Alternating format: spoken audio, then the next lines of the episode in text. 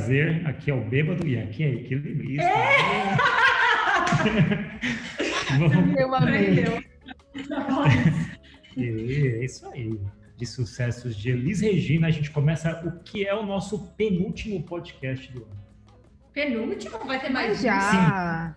E, sim, e o último, sabe qual que é? Qual? A gente vai pedir para as pessoas compartilharem os seus ah, os seus, os seus Spotify. Não, as Ah, suas retrospectivas de Spotify. A gente É. vai somar E ver quem que é o mais visto. para fazer um último podcast. Entendeu? Ixi, vai sair um Novos Baianos, Não. um Gilson. Vai ser só da turma da Mastertech? Vai ser do pessoal que Ah, todo respondeu. mundo, ora. Boa. Já sabe que É, vai vir uma Anitta, coisa assim. né? Vai diluir o funk carioca Exato. da Beatriz. Mas vamos falar de Elis Regina. E olha, Sabe, mas e se cair, tipo, turma do passinho? a gente inventa que foi Vai outro que fazer? ganhou. Não, Tá bom. a gente vai fazer outro. Tá bom.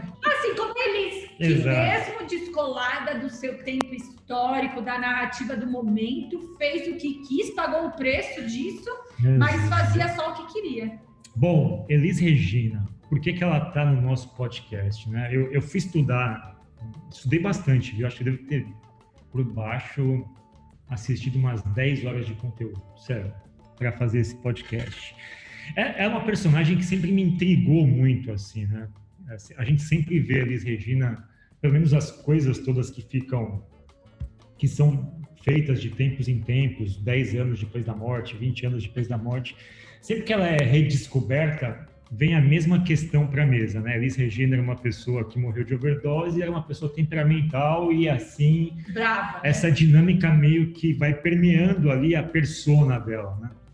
E Isso é muito, mas muito reducionista, assim. Ela é uma das se você Artista. estuda a história dela, e aí vou fazer ao contrário, se você estuda a história de vários artistas brasileiros, todos eles em algum ponto se conectam com Elis. Os últimos 50 anos, né? Todos eles se apoiam ou tem alguma bifurcação ali da história que se apoia na Elis. E a gente pensa, caramba, essa personagem ela tá na história de todo mundo, mas e a história dela exatamente? Como é que é? Eu fui estudar isso e eu fiquei bastante surpreso positivamente, assustado em alguns aspectos, pelo lance que, para mim, ela talvez seja uma das cabeças mais conscientes da nossa música em todos os tempos, assim. Se você vê entrevistas da Elis Regina, aliás, tem uma entrevista dela que chama, num programa chamado O Jogo da Verdade. Essa entrevista aconteceu 14 dias antes da morte dela. Ah, O nível de leitura que ela tem da economia, da sociedade, do cenário musical é muito à frente da época, assim, muito à frente da época. Ela falava coisas em 1981, que 82, né, que é época dessa entrevista, que hoje, 38 anos depois, elas estão se concretizando. Ela falava de como os artistas estavam virando uma mercadoria, de como eles estavam perdendo voz, de que o que importava era mais o marketing, era a planilha de vendas, de como a gente pouco a pouco matava a contracultura à medida que tão logo surge uma coisa como contracultura, ela já é comprada e adquirida e já vira cultura. Ela questionava uma série de elementos sociais, enfim, é, uma indústria majoritariamente masculina, como ainda é hoje, como ainda são as discussões de hoje. E a Elisa é um personagem muito, muito complexo e interessante. Então, eu queria só fazer um paralelo rápido da vida dela. E aí eu queria entrar com vocês na discussão do nosso podcast, que vai tomar aqui caminhos os quais a gente ainda não sabe delinear, depende muito da nossa disposição de conversar sobre essa personagem. E, Bom. Fábio, só queria fazer um, Claro. um ponto que é a gente viu algumas empresas, alguns negócios não darem certo ou serem julgados de forma errônea por timing, né? Exato. E talvez essa seja a grande conexão e a grande lição de negócios que a Elis possa trazer, assim. Não é fácil você ser precursor, você ser early adopter, né? Você vai pagar um preço.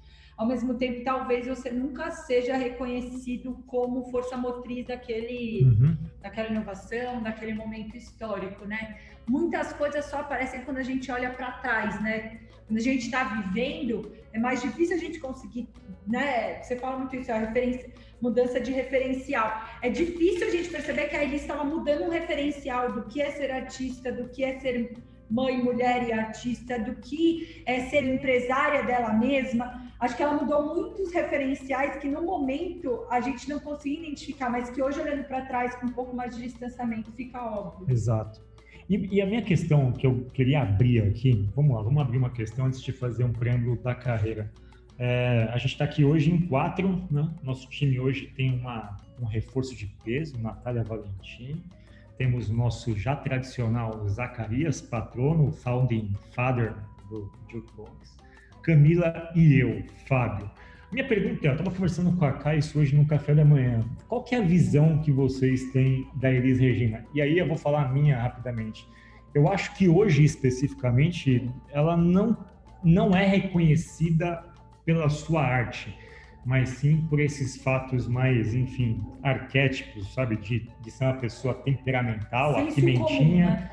E de ter morrido de overdose, enfim, eu não sei a visão de vocês, mas como é que vocês veem? Vocês acham que o jovem de hoje conhece Elis Regina? Qual a opinião de vocês? Boa, Fá. Bom, primeiramente, olá, né, galera aí do Jukebox. É um prazer estar aqui de novo é, para fazer mais um episódio com vocês. Falando um pouco de Elis Regina, Fá, para responder a sua pergunta sobre a relação que os jovens têm eu falo da minha experiência, né? Eu tava aqui contando para os antes da gente começar que eu era uma roqueira de 15 anos que tinha uma banda e cantava Ozzy. É, e era uma coisa muito louca, assim. Eu tinha aquele, aqueles preconceitos com a música brasileira que às vezes os adolescentes têm, sabe? De que só o que tem lá fora é legal. E eu nunca me dei o trabalho, o luxo, a curiosidade de me interessar pela música brasileira. Até que, é, quando, né, nesse mesmo meio tempo, é, os meus pais se separaram, minha mãe conheceu meu padrasto e no começo do namoro deles a gente viajava bastante. E ele gostava de Elis Regina, né? Então, um belo dia ele colocou no carro enquanto a gente viajava e eu tava lá com os meus fones de ouvido, a minha sombra preta, é, as minhas roupas pretas, é, ouvindo ali o meu Linkin Park. E ele colocou Elis Regina para tocar. Eu lembro do impacto que teve a música é, tava tocando é, Vou Deitar e Rolar, né? Que tem um Guaguara, Quaquá, Rio. E isso me chamou muita atenção, porque eu achei muito curioso. Eu lembro de ter tirado o fone, pausado a minha música e prestado atenção naquela música, naquela emoção, é, naquela pessoa que eu não conhecia, que se chamava Elis Regina. Né? E a partir daí o meu é, o meu horizonte para a música brasileira se abriu um pouco, assim, ela me fez escutar ela, eu, eu, tirei os meus fones, eu lembro até hoje desse momento, e durante toda a viagem, enquanto né, eles descansavam lá, eu ia para o carro ouvir o CD dela. Né? Então aquilo me impactou muito. Então, é, eu não sei como os jovens hoje enxergam isso, mas a, a, eu, enquanto jovem, consegui ter essa troca, né? Esse, essa, essa quebra de não olhar para a música brasileira por conta desse episódio, né? E a minha visão, assim, a minha relação com ela a partir disso é, uma coisa que me chamou muita atenção é a presença que ela tem, a emoção que ela coloca nas músicas, né? Qualquer, até se você pesquisa como os nossos pais, eu acho que eu, eu, eu, não, eu não sei dizer aonde ela estava cantando, mas acho que é o primeiro vídeo que aparece. É, é muito bacana quando ela canta como os nossos pais, a interpretação que ela coloca nessa música, né? E que na, naquela frase, né? Mas é você que ama o passado e que não vê. Ela olha para a câmera e parece que ela tá te dando real uma bronca, assim, cara, perceba que tá em você isso. Você que precisa se atualizar, o novo sempre vem. Então, eu nunca tinha visto isso num cantor, numa cantora. É, né? A gente, é, eu nunca tinha visto uma pessoa que conseguisse ter uma voz tão incrível e ao mesmo tempo um, uma capacidade de te envolver na, naquilo que ela tá cantando, né? Então, eu acho que para mim foi o que mais marcou nela, foi essa capacidade de é, envolver quem está ouvindo naquela mensagem que ela está passando. Boa, lindo. Mas quem te apresentou, você na verdade não soube pela grande mídia. Foi uma apresentação não. ali na sua, sua casa, né? Foi uma um referência ali interna, exato. E eu, eu, assim, eu não conhecia ninguém, assim, eu não, não tinha apelo, né, pela música brasileira. É, então foi meu padrasto, ele tinha um, um monte de CD no carro e ele escolheu um para poder colocar ali na viagem, né? E eu lembro uhum. que isso me impactou bastante, que eu deixei de ouvir ali o meu rock and roll para prestar atenção numa cantora que eu não conhecia. E que é um caminho natural de quem ouve rock, né, Nath? A gente começa é. ouvindo rock e em algum momento a gente começa a se conectar com música nacional e às vezes até pela música caipira, porque tem uma questão de raiz, assim. Aí a gente bate nos Mutantes, aí bate na Rita Lee, da Rita Lee a gente cai na Elis Regina. É, é um caminho natural do rock chegar na Elis Regina, assim, sabe? Porque você chega em vários baluartes da, da música nacional, meio que indiretamente, e o roqueiro especificamente, ele é muito atento a raízes, né? Ele respeita muito. A gente pode não gostar, dizem que o roqueiro é muito, muito, enfim, ele é muito vinculado ao seu estilo de música e não ouve outras coisas. Mas na verdade, ele, todas as pessoas que gostam de rock especificamente, elas valorizam muito a autenticidade. E Elis Regina é muito autêntica, ela é muito punk e, e valoriza muito raiz, assim. O, o, pelo menos dos contatos que eu tive com pessoas que gostam de rock, é meio que unânime, assim, a gente respeitar muito coisas autênticas. E ela tem essa autenticidade que você disse, muitíssimo bom ponto. Eu queria muito ouvir como é que o que eu, eu e a Nath, a gente é da mesma geração, eu acho, assim, tipo, de, de referências. É, Osaka, você que é anos 2000, É, você, no seu caso, você vê eles como? É, eu não sei exatamente quando foi que eu ouvi pela primeira vez o nome dela. Não, não, não realmente não sei. Acredito que seja em alguma coisa a ver com algum The Voice, algum programa de televisão assim, sabe? Que passando ouvi pela primeira vez. Mas eu só o que eu conhecia dela nunca foram músicas de fato que ela escreveu, sabe? Eu sempre fiquei sabendo mais porque ela estava fazendo alguma, né, cantando com algum outro cantor ou cantora que eu conhecia. Como, por exemplo, eu conheço mais ela por cantar Tiro Álvaro com, com a Dorelão Barbosa, ou cantando Romaria, por exemplo, sabe? Eu, eu nunca fui de ver coisas dela, mas sim músicas que eu, que eu escuto, que eu gosto, né? Principalmente, né, gosto de música sertaneja, eu gosto. Antiga, né? Raiz. E mas foi assim que eu conheci ela, mas não por por de fato músicas dela e como eu diria mais MPB mesmo, sabe? Tipo, bossa nova. Tem, tem um lance importante que você falou que é o seguinte: existe uma, uma configuração da música atual que é um pouquinho diferente da música mais antiga, assim, né?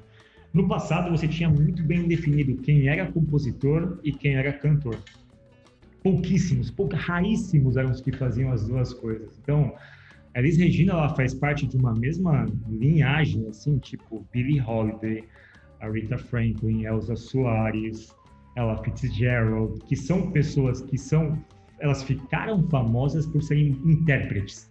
Elas interpretavam obras dos outros.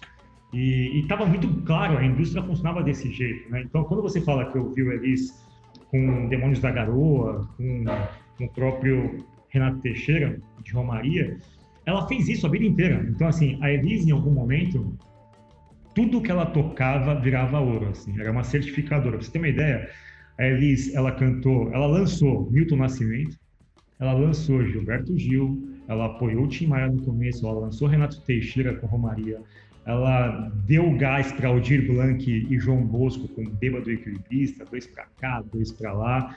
Ela foi a intérprete do Belchior, como os nossos pais. Então, assim, se você pega do Ivan Lins com Madalena, tudo que ela tocou em algum momento, essas pessoas não eram famosas, mas a Elis cantou. Quem, de quem que é essa música mesmo? Do Flamengo. A Elis era meio que uma alavanca para uma série de artistas. Então, isso para mim é fenomenal. Uma pessoa que tinha capacidade de tudo que ela tocava virava um certificado de qualidade. Tipo, era como se ela fosse um filtro de mercado que bateu na Elisa, Elis cantou, isso vira referência. Até porque ela conseguia dar para as obras um peso, como a Nath disse, muito verdadeiro. Tipo, quando ela cantava uma música do Belchior, o Belchior falava: caramba, eu escrevi aquilo, mas o jeito que ela interpretou aquilo é muito diferente.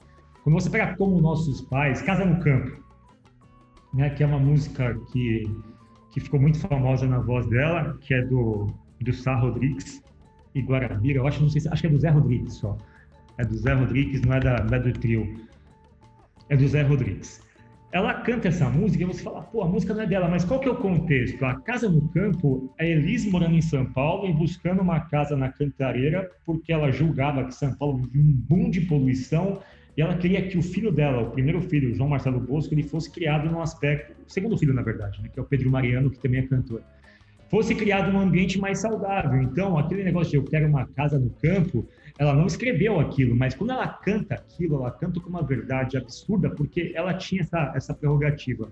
Ela só cantava algo que fizesse sentido para ela. Por isso que você une dois mundos. Tem muita verdade na interpretação e valoriza o produto do outro, que de alguma forma é a ênfase na colaboração. Tipo, ela, ela não era a melhor compositora e as pessoas que compunham não eram os melhores cantores. Só que eles sabiam se encontrar num jogo ali de um valorizar o outro, o que eu acho que é o que a gente tem é dias atuais. Né? É, é de inovação, é. de produção, de grandes escalas. Não necessariamente você vai fazer o melhor produto.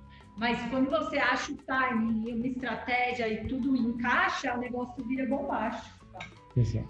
Eu Nossa, acho. Total. Eu fico pensando quanto ela não teve que carregar o fardo de mulher, assim, sabe? Numa época, ditadura militar, gaúcha, né? O sul do país, ele é muito, muito, muito sexista. Então, imagina uma guria jovem, bonita, talentosa, sendo mulher, ter que carregar esse fardo é, de, de ser mulher antes de qualquer coisa, sabe? Eu, eu, eu consigo reconhecer a Elis como uma potência da natureza e acho que, assim como a, tem um livro que chama Preços que Menstruam, uma jornalista que estudou a rotina de mulheres encarceradas é, e ela fala sobre a divisão de gênero atrás das grades ser muito mais pesada, porque a gente criou um, uma sensação ecumênica, né, para essa mulher, uma, como se ela fosse, como se ela não pudesse errar. Eu acho que por isso que a Elis foi tão julgada, né? Tipo, Sim. o fato dela ter morrido de overdose, o fato Total. dela não ser estereótipo, dela não ser fofinha, ferrou com a carreira dela póstuma, porque as pessoas acabaram ficando com esse último episódio, assim, que é o que ah, acontece. Fim, né? Sei lá, um Jimi Hendrix, um Kurt Cobain, esses caras, sei lá, esses músicos, é, eles conseguiram se livrar disso e as pessoas hoje ovacionam os caras, apesar da cagada no final ela, Marilyn Monroe, a, a, a Jenny Joplin, algumas mulheres não conseguiram se desfazer desse fardo de a louca, bêbada, só, só, um, é, só um ponto em relação à Elisa, assim, ela não morreu de overdose, isso é até um erro de interpretação. Ela morreu de choque anafilático. Hum. Que é diferente, ela misturou cinzano com cocaína. Eita, e uma coisa potencializou a outra, mas não foi excesso de dosagem. Entendi. Entendeu? Deu uma merda. É, lá. deu uma merda. E assim, a, e ao contrário do que muita gente pensa, ela não era, ela era careta, ela não era das drogas, assim, tanto que dizem que quando ela ia se hospedar em alguns hotéis, se ela, se ela sentisse o cheiro de maconha, ela meio que saía do hotel, ela meio que repreendia o próprio time dela, a própria banda e tal. Ela, ela tem um episódio, aí você coloca no contexto, é uma mulher, é, 36 anos, três filhos pequenos. Com o primeiro marido bizarro. Primeiro marido abusivo pra cacete. O segundo também era uma relação complexa, eles eram parceiros de trabalho. E um momento de ditadura, né? O é. Pô, fazendo um puta sucesso, tendo que equilibrar a vida de mãe e de empreendedora e tal. As pessoas têm suas fraquezas hoje. A gente vive numa sociedade hoje que se entope de remédio. Não dá pra condenar alguém que naquele momento buscou uma, uma fuga. Mas esse é um ponto que eu acho que só é, só para a gente deixar claro qual foi o lance todo. Agora, na, na, na, carreira dela, o que eu acho importante, e aí é uma coisa que me tocou muito, ela começou a cantar com 11 anos. Né? E a mãe dela apoiou ela. Tipo, a mãe levou no programa de rádio. Não, é, na rádio, exato. Lá no Sul. Ela gravou o primeiro álbum com 16, mas a mãe apoiou. Não, mas ela teve carteira assinada com 13. Sim, e a, na, mãe, a, a, a, a, mãe disse: Olha, você quer fazer isso da vida? Você vai fazer, desde que você mantenha os estudos. Ela até brinca de coisa: Olha, eu até enganei minha mãe quando mantive os estudos. E ela veio para São Paulo muito cedo, assim, quer dizer, foi para o Rio lá tocar no Beco das Garrafas, que era meio que o Beco das Garrafas é como se fosse pro rock and roll e pro punk o CBGB, assim, é meio que o lugar que a MPB, a bossa nova, para você tocar nesse lugar, tinha que ser meio que muito cascadura. E você imagina, uma garota do Sul, que não é o centro comercial do Brasil. O Sul é considerado, obviamente, fora do eixo. 15 anos, 1,53m, que chega e se impõe pela voz num cenário onde até então... A e que pre... ganha os festivais, é. e que começa a ser... E, não, e, e, com a premissa inicial de que todo mundo queria comparar ela com a Celie Campelo, ou seja, ela teve que lidar com a idade, com o fator de não ser da cidade principal, das cidades principais, de ser muito jovem e de lidar com comparações precipitadas. Ah, chegou a nova Celie Campelo. E ela fala, eu não sou nova Celie Campelo, coisa nenhuma, eu, eu sou Elis. Como é que vocês veem esse, essa formatação de uma, de uma, de uma persona apoiada na família, mas ao mesmo tempo sabendo que tinha algum momento que ela tinha que dar um salto maior para poder conseguir de fato se impor. A gente fala muito hoje disso, né? como é que as garotas hoje conseguem seus espaços, mas elas têm o suporte que ela teve, ou a ousadia, ou a personalidade, porque no caso dela... Ela não teve suporte, tá? Você acha que ela teve suporte? Da a minha mãe, sensação sim. é que quando ela vem pro Rio, ela, ela tem que se virar muito sozinha, e aí isso é é um fardo pesado demais, né? Mas ela teve o suporte da mãe, né? Da mãe, é. Eu acho que- eu acho que mesmo- Tipo, tocar, vai Sim. Eu acho que tendo o apoio de, da, da família, você já tem ali um, um caminho bem mais estruturado, né? Você já tem uma base estruturada para isso, né? É muito mais difícil se você quer fazer uma coisa que ninguém te apoia, né? Então, Não, acho que para ela foi meio que um, um caminho. Não sei, eu posso estar errado, mas ao meu ver, eu, eu sinto que tendo esse apoio de família e coisa assim, era um, meio que um caminho natural. Ela, ela ter que, em algum momento, ela ser, né, tipo, receber comparações e depois ela ter que meio que se emancipar, vamos dizer assim, sabe? Tipo, ter que cuidar muito jovem e sozinha dela mesma, sabe? Tipo, eu É, acho que isso era meio que vale um- lembrar- uma trilha mais cedo ou mais tarde isso iria acontecer, como a gente vê com outros artistas que começaram, artistas que começaram muito jovens, como, por exemplo, até o Sandy Júnior, né? Tipo, querendo ou não, em algum momento elas iam ter que passar por isso, né? Tipo, era Ah. como se fosse uma trilha natural. Então, assim, eu meio que vejo que não tinha muita escapatória, sabe? Ela ia acabar passando por isso. Não, total. Eu acho que vale a gente lembrar também que apesar da mãe apoiar, é, não era tão bem visto também uma garota ser cantora. Então a mãe apoiava, mas tinha muito medo também por ela, porque sabia do julgamento, sabia que ela poderia sofrer com o mercado, que, né, como o Fábio falou, que ainda era muito masculino, e que é até hoje. Então a mãe dela apoiava, mas tinha esse receio. Então a condição era. Você vai continuar cantando, mas as suas notas têm que ficar impecáveis. Por quê? Porque daí ela garante os dois, né? Porque se ela se der mal na música, pelo menos ela estudou, ela pode ter boas oportunidades. Então é bacana ver como a mãe dela, como mulher também, é, é, teve essa preocupação de, bom, eu tenho medo pela minha filha nessa carreira de música. Então eu preciso dar um jeito também de garantir o outro lado, ter um plano B, né? Porque se ela estuda, ela consegue depois desenvolver uma carreira, enfim, ela consegue, se der ruim na, na, na música, ela pelo menos tem um caminho, né? O que, Então, isso é legal, porque quando você fala isso, para mim tá claro, é uma estrutura de gestão de risco, sabe? Você não aposta tudo numa coisa só, abre algumas frentes e vai caminhando com elas até que o caminho fique mais claro para onde você vai. O que eu acho que pode existir, em maior ou menor grau, é que em alguns lugares você não vai ter apoio de fato. Ninguém vai te apoiar a fazer tal coisa, mas só o fato de você não vetar já é bom. Já é bom. Tipo, assim, você não precisa gostar de música ou achar que isso vai dar certo não, mas assim, não vetar. É, Não vou- impor uma barreira já é Sim. que é uma inovação, né? É. Você pode até discordar, mas você não pode é, proibir aquela parada, É. porque senão você vai ter dificuldade. Esse é um ponto. Eu acho que nesse caso a família foi importante. E aí, pegando um recorte, acelerando a fita, a Elisa ela casou, teve dois, três casamentos, né?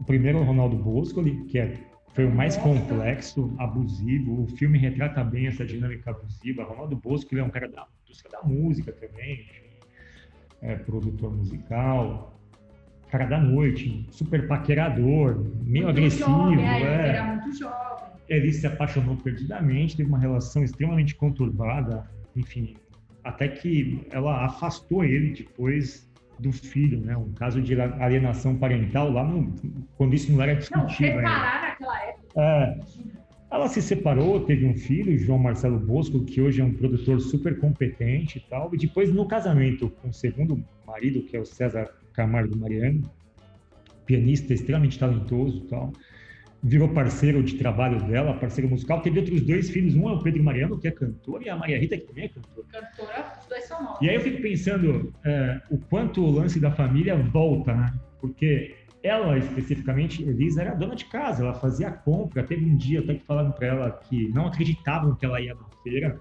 Ela falou, não, eu meto um chapéu, um boné, alguma coisa do tipo, me disfarce e vou. E as pessoas falavam, a Elisa que vem aqui no açougue e tal.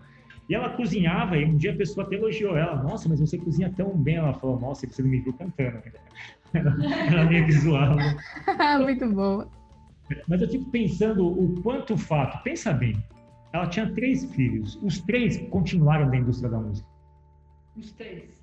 E aí você tem, e a pergunta que eu vou fazer E a é, Maria Rita conseguiu se desvencilhar de um fardo forte, que Sim. era ter filha de Elise e fazer a carreira dela, né? Hoje Sim. a Maria Rita conseguiu explodir, enfim, conseguiu um sucesso sem se apoiar embora seja, tipo, comparado eternamente, assim. Mas o meu lance é o, o fato dos três seguirem a carreira, vocês não, não, acham que tem a ver com convívio, assim? Quando os filhos vivem próximos dos pais, é mais fácil de absorver algum tipo de característica, de gosto. Isso acontece com time de futebol, acontece com banda de rock, com gosto musical, mas acontece também com questões profissionais, né? Por que, que eu é. faço, é, é, eu faço é, essa pergunta? Vocês acham que a pandemia vai acelerar tipo, alguns processos do tipo? Tem muita criança que está vendo o pai trabalhar em casa pela primeira vez. Você acha que isso pode acelerar, tipo, alguns filhos meio falar, caramba, meu pai faz uma coisa que eu acho que é legal. O que vocês acham disso? Eu acho que vem também muito aquela questão filosófica, né, que você principalmente vem em escola, coisa assim, que é tipo se o, de como o meio pode influenciar uma personalidade e tal, né? E, mas sobre essa questão da, da pandemia, eu realmente. Cara, eu realmente não sei. Eu, eu, não, eu não sei, tipo, pra mim esse é um ambiente que foi, eu nunca passei por isso, né? Tipo, eu sempre, desde criança, né? Nunca passei por uma pandemia antes, né? Mas é, eu sempre via minha mãe trabalhar, às vezes eu ia no trabalho com ela, minha tia também, então, mas eu sempre estive envolvido nisso. Mas é uma reflexão isso influencia mais é uma reflexão só porque, assim, pelo menos na minha época, os pais saíam para trabalhar e a criança perdia uma conexão com a. O que meu pai faz? É, tipo, e a gente tinha que construir os nossos gostos, sei lá, que estava disponível na rua, com os amigos tal. É só uma reflexão, porque para mim não é à toa que os três filhos mas é, acha que os pais têm mostrado a vocação deles? Porque eu acho que talvez com arte vai, por isso que a gente vê tantos filhos de artistas. Sendo artista. Você não consegue separar muita, muita vida profissional. Eu tenho a impressão, tipo, vendo assim, familiares que estão trabalhando, tipo, você ficar aí parado. Eu não sei se a pandemia necessariamente vai fazer as pessoas ficarem com uma boa lembrança do ofício dos pais, ou se os pais estão se ocupando de falar desse ofício, entendeu? Mas acho que deve ser uma curiosidade perguntar, pai, o que, que você está fazendo? Como é que é o seu trabalho? Eu acho que talvez seja um pouco mais fácil. É, é, eu acho que é o que a Cabo falou, assim, a arte, ela se... Acho que ela se mistura muito com a vida pessoal. Então, um artista, né, ele vai ter instrumentos, ele vai estar sempre ali tocando, e querendo ou não, isso chama mais atenção do que um pai ou uma mãe que vai estar no, no computador ali, no escritório, numa sala, diferente, né? Tipo, isso não chama tanta atenção quanto alguém tocando, pintando, enfim. É, eu acho que no caso dos filhos, eu acho que sim, eu acho que teve total influência, ainda mais sendo filhos da Elis Regina, né? Que é como o Fá falou, que é que tudo que toca vira arte, vira um sucesso. Eu acho que eles estavam muito imersos nesse meio, né? Não é à toa, eu acho que não é mesmo à toa, eu acho que teve total é, influência e parte de uma admiração também, né? Eles admiravam muito é, a mãe enquanto cantora, né? Enquanto profissional. E a gente tem aí a Maria Rita, né, que vai ser sempre comparada com a mãe, mas no começo ela fez esse distanciamento, né, da carreira da mãe para tentar seguir o próprio caminho. E até numa entrevista ela fala que ela acha que se a mãe dela estivesse viva, ela aprovaria esse distanciamento para que a Maria Rita conseguisse criar a sua própria essência, né? É, e para Maria uhum. Rita também numa entrevista ela diz, né, que as pessoas olhavam para ela e falavam: "Você tem que cantar" só por ela ser filha da Elis Regina. Então, só essa pressão que ela sentia era muito grande. Como assim eu tenho que cantar? Eu vou cantar se eu quiser, né? Eu vou seguir o caminho que eu quiser. Mas já se esperava muito, né, desde criança, que ela cantasse, que ela fosse uma outra, uma versão da mãe, né? E, e recentemente ela se aproximou, ela voltou a se conectar com a obra da mãe, ela fez shows, fez tours, é, cantando Verdade. as músicas da mãe. É, e ela fala que ela se emocionou muito porque as pessoas que ela, ela, se emocionava com a reação das pessoas na plateia, né? E ela, é, por ela estar cantando as músicas, ela, ela via um semblante de saudade, um semblante de emoção. E agora, né? Depois de tanto tempo, depois de ter trilhado a própria carreira, ter feito os próprios sucessos por mérito dela também, ela tem mais tranquilidade em cantar as músicas da mãe. E é muito legal isso é também, né? É impressionante, porque ela viveu pouquíssimo tempo, como em dois ou três anos, e ah, ela é, é, assim, né? Quem vê as coisas fala, cara, é filha deles. Tipo, é impressionante que como a, como a genética tem uma função ali fundamental, porque não, ela não teve tempo de conviver com a mãe, né? Tudo bem, ao mesmo tempo ela deve ter crescido no meio de todas as memórias, de todas as Será, coisas que envolvem. Será que ela não para mim foi muito forte ter o Brócoli contando que a, o pai meio que não contou e ele viu pela TV que a mãe tinha falecido. É, mas assim, deve ser uma presença meio. Imagina, se você é filho de uma pessoa que tem esse grau de importância, é natural que você vai estudar sua mãe e vai buscar entender. O que soa muito, assim, se você a Maria Rita hoje vê a Elis Regina, elas têm até o mesmo jeito de falar, é, de se impor, as opiniões têm a mesma tipo é. de contundência. Não, elas no palco, teve, é. eu acho que foi, foi, no, foi no, no, especial dela, cantando Elis, que eles colocam cenas antigas e cenas delas, Sim. e é bizarro. É, bizarro. é muito, muito é tipo parecido. Tipo o Bill Jordan. Mas a, a, minha, a minha questão com a Elisa é, é, entender como é que ela se perdeu como símbolo nacional pelas coisas certas, assim. Por que, que ela não tem essa reputação de artista de primeira grandeza pela arte, pelo que ela promoveu de artistas, pelo que ela significou para a indústria musical? Ela, ela, na década de 70, ela fazia um programa com o Jairo Rodrigues, o Fino da Bossa, um dos primeiros programas, assim, que, assim, que o filho da bossa era o Jair Rodrigues, um negro e uma mulher, numa época, pô, 40, 50 anos atrás. Então. Ditadura já era no, no, meio da ditadura, eles faziam um sucesso estrondoso, e tanto que assim, o disco O Fino da Bossa, do, da Elise e do Jair Rodrigues, foi o primeiro a vender mais de um milhão de cópias numa época que vendiam 100 mil, assim, eles estouraram. Ela fazia um puta de um sucesso. Em 74 ela gravou com Tom Jobim. Ah, o Elise Tom é tido como um dos melhores álbuns da música brasileira, e assim, o Tom Jobim já é um deus. O Tom Jobim já tinha, gra... já né? tinha gravado com Stan Getz lá nos Estados Unidos. Por que ele não foi preso na ditadura? Ela, ela foi interrogada, ela foram, foi né? interrogada. Ela, tinha ela... muita, ela já era muito famosa, ela acho que ela era grande demais para poderem fazer alguma coisa, sabe? Mas ela criticou, né? Para uma entrevista holandesa aqui, ela falou, né? O Brasil de hoje é governado por um bando de gorilas, quando eles questionaram, né? E ela foi e... interrogada, ela foi, ela foi interrogada no é. filme, mostra o Milicos interrogando ela e dizendo para ela, tipo, tudo aquilo que a gente sabe da história da ditadura, mas ela foi perseguida de alguma forma, não no nível que os outros foram, é. mas mas ela vem de uma época assim, e pô, a relevância dela para a cena musical em tudo que ela fez. O show, ela criou um do, assim, tem um dos shows da Elis Regina de um álbum chamado Falso Brilhante, que é até hoje tido como maior, um, um, dos maiores espetáculos de entretenimento que já teve no país. Foi um show que ficou em cartaz quase dois anos. Ela fazia show de terça a domingo. Caralho. Ela e o César Camargo Mariano foram mais de 250 shows. Era uma performance circense, ou seja, era, era como se fosse uma ópera rock, tipo um The Wall, um Tommy ou algo do tipo, só que era o falso brilhante, uma espécie de. tinha três horas de espetáculo por dia, todas as noites lotadas, um primor assim. E tipo, cara, isso, tá, isso não se fala. Não se fala. Não se fala de alguém que concebeu uma experiência de entretenimento nesse calibre, naquela época, tão bem sucedida por tanto tempo, usando o que hoje a gente diria que são práticas ágeis, porque semanalmente eles faziam a reformulação do, eles faziam um calendário semanal, olha, encheu, né? faz a próxima, encheu, faz a próxima. Eles não tinham uma expectativa de longo prazo. E ela fez isso, tipo, de forma primorosa, assim, é, e o, o, cuidado estético com o show, você ter cuidado de que a, a, a atividade artística estivesse compatível com a atividade musical, enfim, de fazer toda a narrativa, porque o Falso Brilhante é uma história, é uma, uma história de uma pessoa que nasce na, no meio musical e faz sucesso e vai para o ostracismo é toda uma parábola do, sucesso, assim. Ou seja, tem história, tem, enfim, encenação artística e tem música. Isso, pô, tem 35, 40 anos, assim. E não se repete mais isso hoje. Quem faz um eu... espetáculo com essas durante tanto tempo? Eu acho que Vamos ver, vejo, vejo, vejo se vocês concordam. É, eu sinto que, assim, as pessoas conhecem ela hoje, né? Se você fala, as pessoas sabem quem é.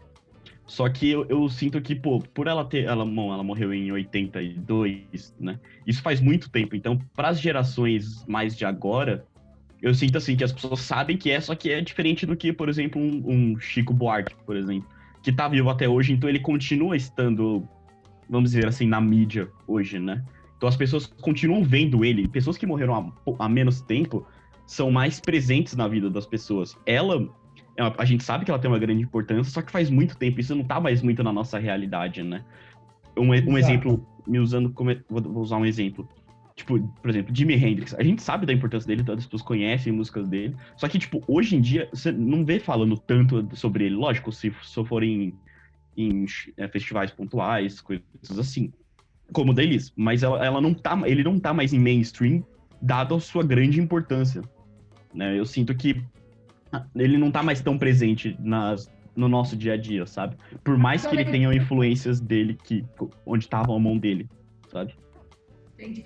Na sua leitura não tem um, um componente de gênero, saca? Porque eu fico. Quando o Fábio, o Fábio levantou a bola de que a Elisa era mãe, era empreendedora, era, né, cuidava da própria carreira, ia fazer compras, teve um programa no meio da ditadura, uma mulher em Eu fiquei pensando quanto a gente está com essa memória, assim. Não, eu não acho que deveria ser por acaso que a gente não identificasse, sabe?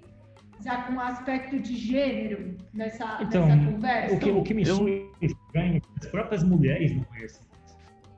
As mulheres conhecem Elis arquétipo, não é a Elis artista, assim. E por que, que eu digo isso? Mas por que, que recai só sobre as mulheres? Não, não, não, porque, porque eu digo que a gente, a gente hoje, tá uma, a situação social é muito diferente do que era na época dela.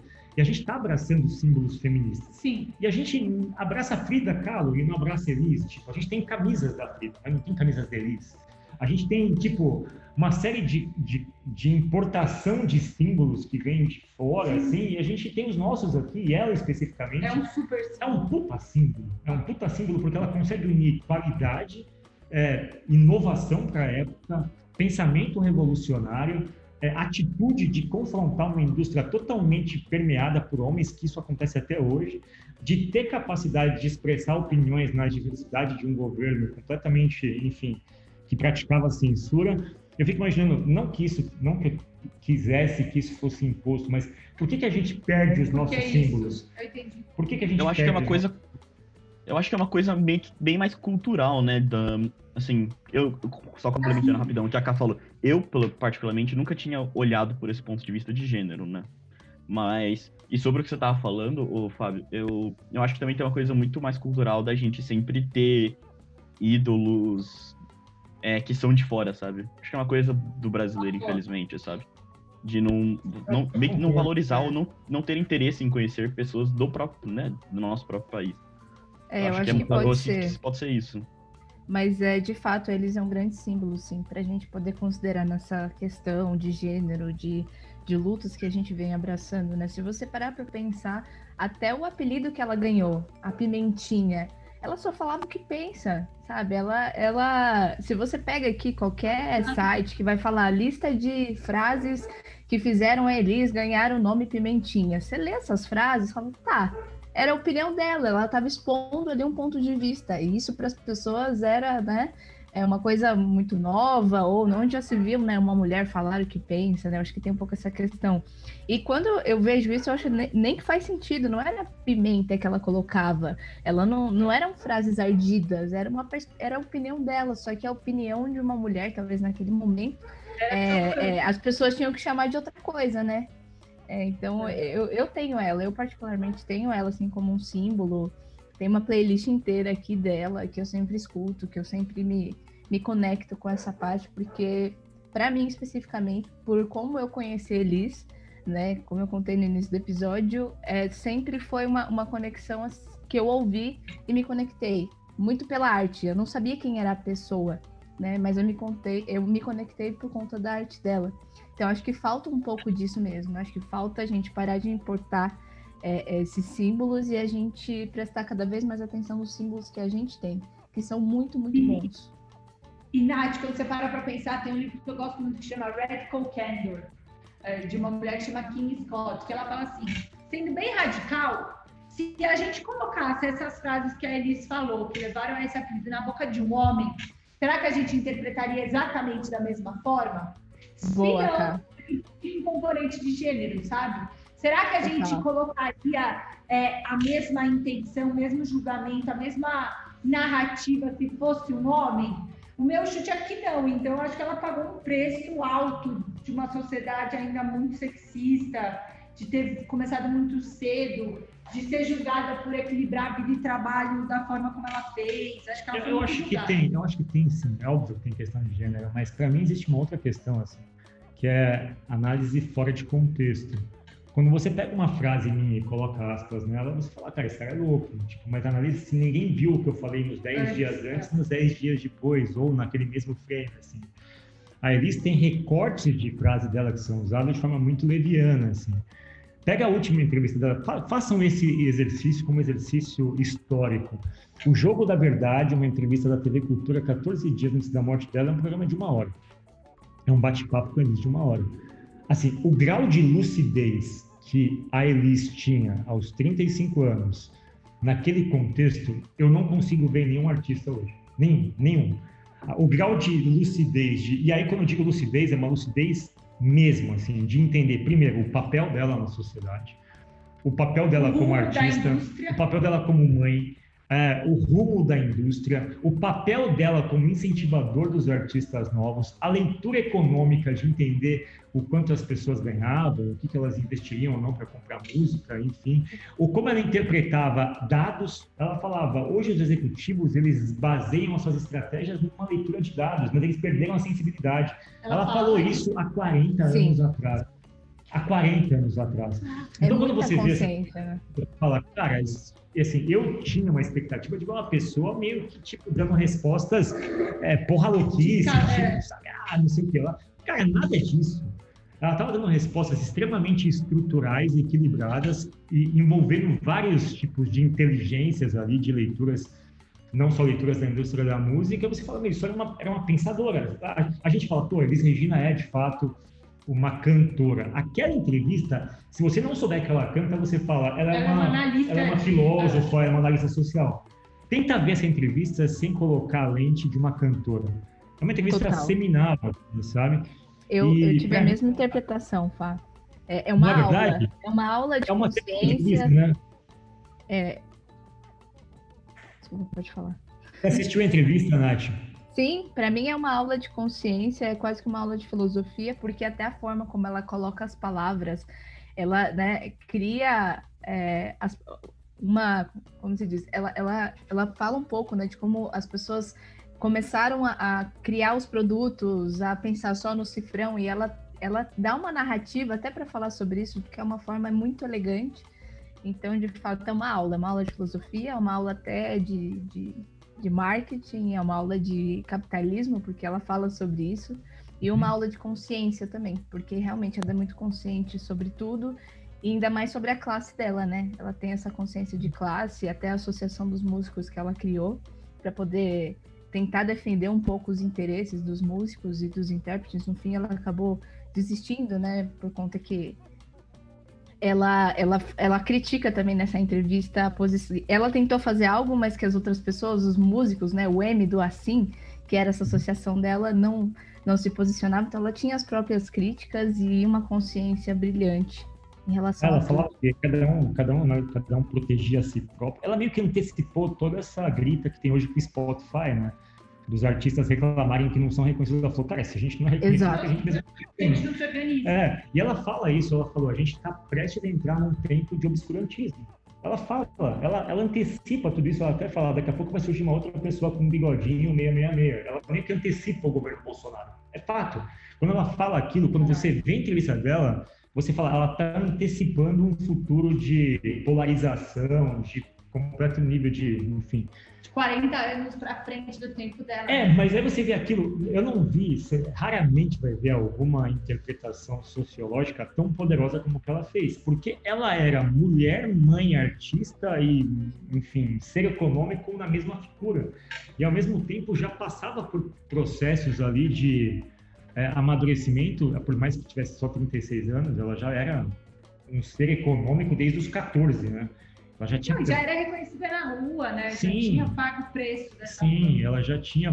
E ela já tinha passado por todos os ciclos, né? Por todo o hype cycle aí da, da história da música. Então. Tá no platô de produção. Não, sim, sim. E ela meio que falou na entrevista que. No final da entrevista, acho que ela até fala isso, né, Nath? Do tipo, olha, eu falei o que eu tinha que falar mesmo, e eu não sei que preço eu vou pagar por isso, mas eu não consigo não falar sobre essas coisas. Exatamente. Meu, é muito forte. Não, assim. e, e, pagar um preço numa época da ditadura é diferente de hoje. Sim, porque ela. Ser cancelado. Ah, tá bom, cancelado, beleza. Você vai apanhar. E ela fez a entrevista inteira com cigarro na mão, que é meio esquisito. É isso que eu ia comentar. ela tava lá numa naturalidade sendo entrevistada por aqueles homens, só tinha homem ali perguntando, né? É. E ela com o cigarro na mão, como se estivesse ali, a coisa mais fácil para ela. predecessor do Roda Viva, chamava Jogo da Verdade. Sim. Era uma espécie de predecessor do Roda Viva. No final, assim, para mim, ela, ela, ela deixou uma mensagem para mim ali e uma dúvida, assim, do tipo, a gente, a gente é muito determinista, né? A gente quer logo criar uma etiqueta e criar uma, uma caixinha para colocar as pessoas.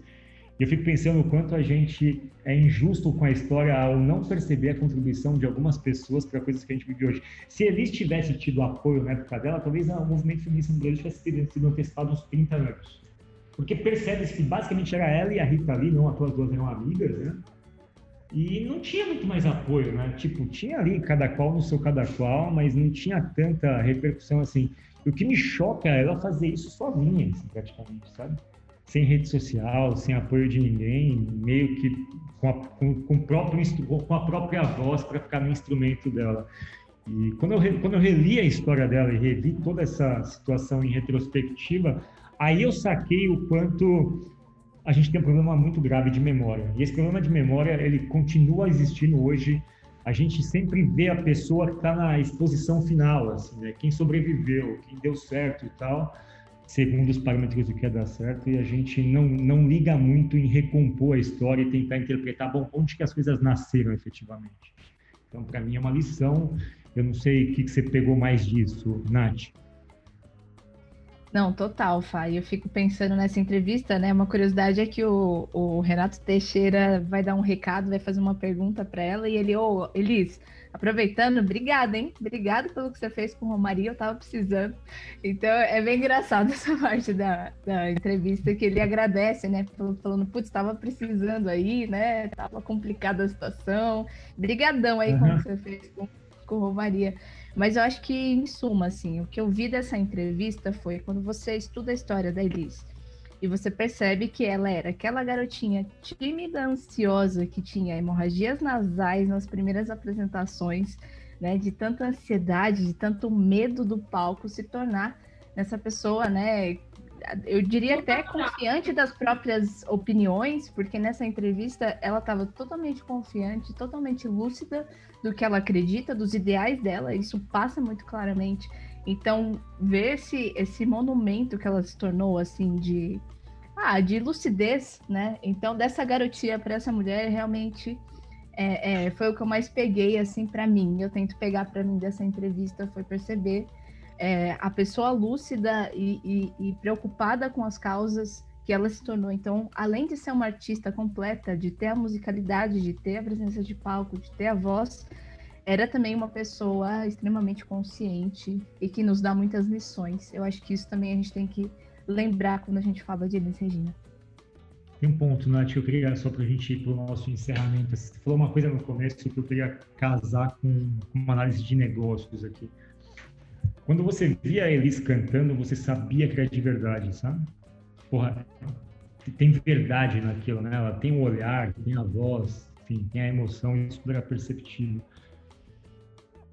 Na minha concepção, a maior parte dos negócios hoje eu olho e falo, cara, isso não é de verdade.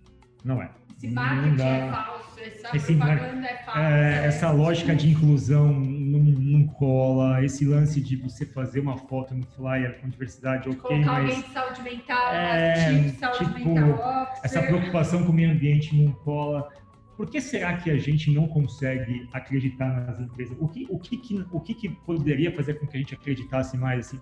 A gente está ficando cético, naturalmente cético, ao ponto de começar a ficar cego quando acontecer uma coisa com um sinal oposto? O que, que vocês acham?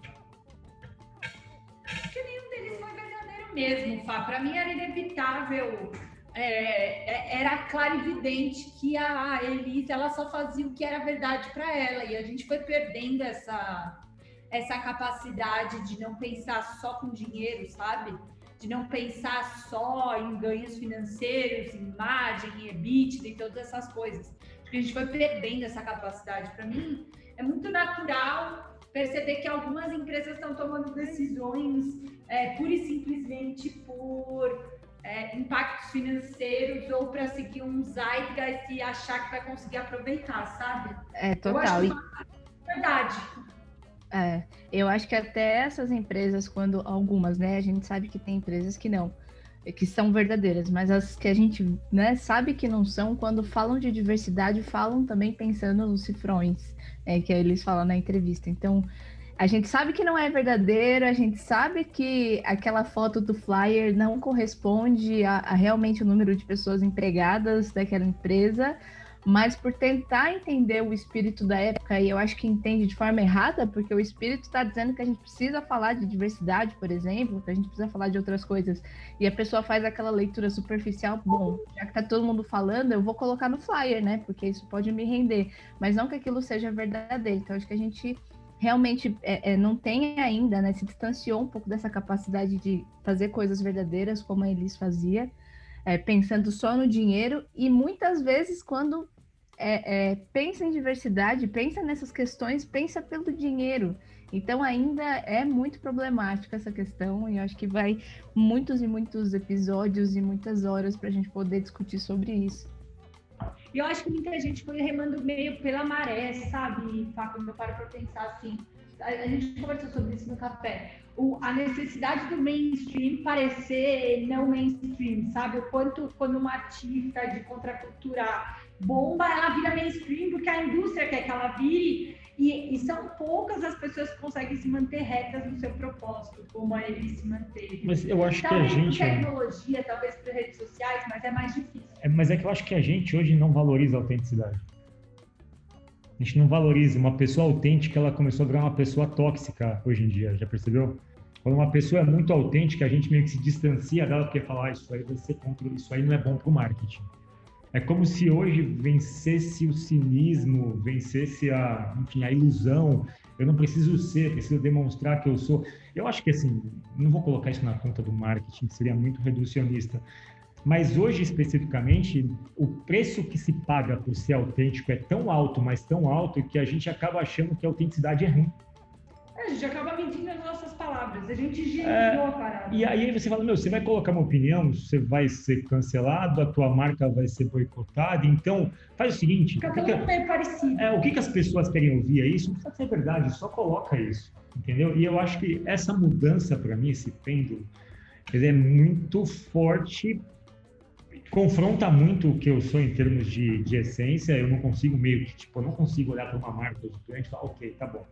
Legal. Você que vende esse biscoito com 45 tipos de corante e me falando que se preocupa com a minha saúde. Pô, para com isso, não vamos brincar com isso, sabe? Tipo, não cola isso. Tipo, isso não cola, só que ninguém raciocina sobre colar ou não, porque são outros valores que estão na mesa. Eu também não preciso. A gente fala de ah, from farm to table, produtor local, mas se a Amazon vender mais barato, a gente compra. Então, assim, a autenticidade como valor corporativo ela na minha cabeça não tem tanto mais espaço assim. O que, que vocês acham? Vocês acham que tem ou não? Todo mundo é parecido. Eu concordo, assim, eu acho que não tem aí. Tudo tá. Acho que eu, às vezes eu vejo que teve uma, tipo, um, um ganho, né, assim, de, de empresas mais diversas. Diversas, eu digo no sentido de, tipo, também de dar opiniões, coisas assim, né? Mas parece que com o tempo, com, essa, com o aumento da internet, essa coisa de cancelamento e tudo, agora todo mundo tá voltando a ficar tudo como uma grande coisa meio que parecida ali, né? Onde as pessoas não conseguem, se elas saem daí desse, dessa média, assim, vamos dizer, elas viram uma coisa agressiva, né? As pessoas não, não, não gostam de se associar e aí acaba que, tipo, ah, melhor eu ficar aqui no meu canto porque senão pode dar merda, sabe? Não posso sair, não posso sair daqui, o, o risco é muito grande, sabe? E aí é tipo, eu, eu acho que é isso, uma falta de não de coragem, sabe, mas o possível, às vezes não vale tanto a pena você sair dessa, dessa zona, porque o risco de você se ferrar às vezes é muito maior, sabe? Principalmente porque agora todo mundo tem, tem, tem o poder de dar opinião e poder, principalmente acaba ferrando, né? Com alguém que foi, pegou um trecho de alguma coisa que não era, o contexto não era aquilo, e pegou e colocou em outro contexto, e aquilo já virou uma coisa totalmente diferente, sabe? Então, se, às vezes se você colocar na balança, ah, vale a pena eu falar isso pra ver algumas pessoas e três, quatro pessoas podem virar e comentar isso e um milhão de pessoas vão ver aquilo e isso me ferrar? Ou é melhor eu ficar quieto na minha e manter como tá, sabe? Eu acho que às vezes é muitas é, empresas têm isso. Só, só, separar duas coisas, né? Uma é a autenticidade, a coragem genuína, e a outra é, tipo, é a autenticidade e a coragem de um equino como é o Bolsonaro. É, não, sim, É. sim, sim. É, tipo, Eu tô tá dizendo a é autenticidade, tipo. autenticidade de postura, assim, respeitando todos os códigos sociais, assim, respeitando tudo Isso. que é de consenso, todas as humanidades e sensibilidades, mesmo assim você podendo expressar uma opinião do tipo, olha, essa é a minha Não, opinião. tem um debate, né? É. Tem um embate coerente, lógico, e não uma agressão, ou um cancelamento, ou bloquear. Exato. Hoje é mais fácil a gente concordar rapidamente, a gente fingir rapidamente, demonstrar uma emoção meio que é, hum, ali média, para que isso nos permita ser mais aceito e criar nossa patota. Queria que você falasse. coisa também. Acho também Fala, aquela desculpa. coisa de que todos nós temos que ter uma opinião embasada e formada sobre tudo, né? E às vezes as pessoas simplesmente não, não têm, assim, tipo, ah, nunca vi isso daqui na minha vida, eu não sei o que, o que eu acho Mas, disso, é, né? mas é isso, isso é ser autêntico, é você falar que não sabe. Obviamente, Mostrar se eu- fragilidade. É, só que aí você, você poderá virar pra alguma coisa, alguém te perguntar uma coisa e falar, cara, eu não sei, já vão te taxar de, ah, isentão, você é isso, é aquilo, e pronto, puf, aí você já virou outra coisa, sabe? Falar, não, cara, eu só não sabia, ah, né? Eu só nunca vi na minha vida, assim, tipo, não, não é que eu, eu, sou, eu, tô- eu sou isso, ou acredito nisso ou naquilo, eu simplesmente não sei. Não sei. É, hoje na internet é difícil até a gente demonstrar fragilidade, né? Dizer que não sabe também é complicado muitas vezes. Eu acho que essas empresas sofrem com essa, com essa cultura do cancelamento, né? Muitas vezes é, elas acham que é melhor se omitir ou não dar essa opinião, ficar ali talvez numa zona de conforto. Ai, vai que as ações caem, vai que tal coisa acontece, né? Porque de fato a tomada de decisão está muito vinculada é, às vendas, enfim, a gente acaba ainda fazendo isso, né? Mas eu acho que a- a- as empresas autênticas que se posicionam e que dão seu ponto de vista, assim, independente do que vá acontecer, né? Mantém o seu posicionamento, são as autênticas que talvez tenham uma perspectiva mais perene a longo prazo, né? Porque cada vez mais a gente está querendo que as empresas se posicionem sobre as coisas, né? Assim como a Elis, né? Hoje é, é, a gente não consegue muito destoar, né? A obra ah, eu gosto dessa marca, mas ela pensa diferente, ela, né, enfim, tem opiniões aqui, ou, ou não, não coloque as suas opiniões, os seus posicionamentos. Eu acho que essas empresas têm medo da autenticidade, sim, mas as que são autênticas, na minha perspectiva, no meu estilo de consumo, assim, das empresas que eu gosto, tendem a ser mais perenes no longo prazo. Boa. É isso aí, Elis Regina colocando na mesa vários aspectos culturais contemporâneos, nos permitindo repensar trajetórias para que a gente tenha lá juízos um pouco mais bem formados sobre o que são pessoas, o que são empresas, é, valorizar um pouco mais a história e, de alguma forma, se permitir também voltar no tempo e entender esses contextos todos. Né? Eu acho que a Elis permite a gente olhar com os olhos dela naquela época e tentar se colocar naquela situação, ver o que ela via, como ela formatava os pensamentos. Eu achei muito legal de ter feito, refeito esses passos e voltado. E eu acho que a, a gente mereceria, como país, ídolos que tivessem essa capacidade de mobilização. Eu acho que a voz dela, se pudesse ser ouvida hoje, sem qualquer tipo de corte, edição e dentro do que ela queria dizer efetivamente, sem você pegar trechos para tentar reforçar um arquétipo, seria de muito, muito bom tom, Elisa. Eu acho que, para mim, especificamente, foi uma, um bálsamo voltar na história e perceber que a gente tem pessoas a todos os momentos que podem compor esse debate. Basta que a gente crie os espaços para o debate, que a gente não fique querendo colocar a pessoa num julgamento específico. Acho que assim, a função do debate ela tem que ser resgatada na sociedade. A gente tem que voltar a querer debater as coisas. Senão a gente, de certa forma, fica muito refratário e a gente começa a ter posturas defensivas. E eu acho que daqui duas, três gerações a gente vai ser um povo sem saber exatamente onde é que a gente perdeu a nossa capacidade de indignação, a nossa capacidade de mobilização, a nossa capacidade de empatia mesmo. A gente vai perder, porque a gente está mudando todos esses aspectos. Nossa, perfeito, Fá. Perfeito. E a Elisa até falava sobre isso, né? Pessoal, a gente tem que debater, a gente tem que criar esses espaços. Na entrevista ela fala. É, então, esse não, pessoal, a gente tem que, a gente não pode perder essa capacidade de debater. E ela, e ela tinha essa, essa questão também, né? Você vê que é muito, é muito atual. Ela falou lá naquela época e hoje a gente continua dizendo a mesma coisa, né? É? Enquanto mulher, eu acho que a gente tentar posicionar e defender né, essa, não, essa não percepção redu- reducionista que o Fábio hoje de manhã me abriu os olhos, mas acho que a gente reduz mesmo e a gente é, viabiliza esse discurso de não olhar para ela enquanto um exemplo de empreendedora, de mãe, de ativa. É, a gente não pode permitir que a história dela seja reduzida a isso. Exato. Esse foi o nosso episódio da Elis Regina, penúltimo ano de 2020 um episódio que faz a gente repensar um pouco sobre todas as coisas que nos né? cercam. Quanto a gente assim. não está deixando passar, perdendo timing, deixando Exato. passar oportunidades, porque a gente não tem um referencial de mudança atualizado. Boa. Referencial está aí. Estudemos e avancemos na história. Obrigado, pessoal. Bom dia para vocês. Bom dia, Zaca. Bom dia, Nath. Bom dia, Cá. Terminamos por aqui. Até mais. Fechou. Valeu, pessoal. Até a o próxima. O destino de um só, feito eu perdido em pensamentos sobre o meu cavalo. É de laço e de nó de gibeira, o giló dessa vida cumprida a sol. Sou caipira, pirapora, nossa Senhora de Aparecida. Ilumina a mina escura e funda o trem da minha.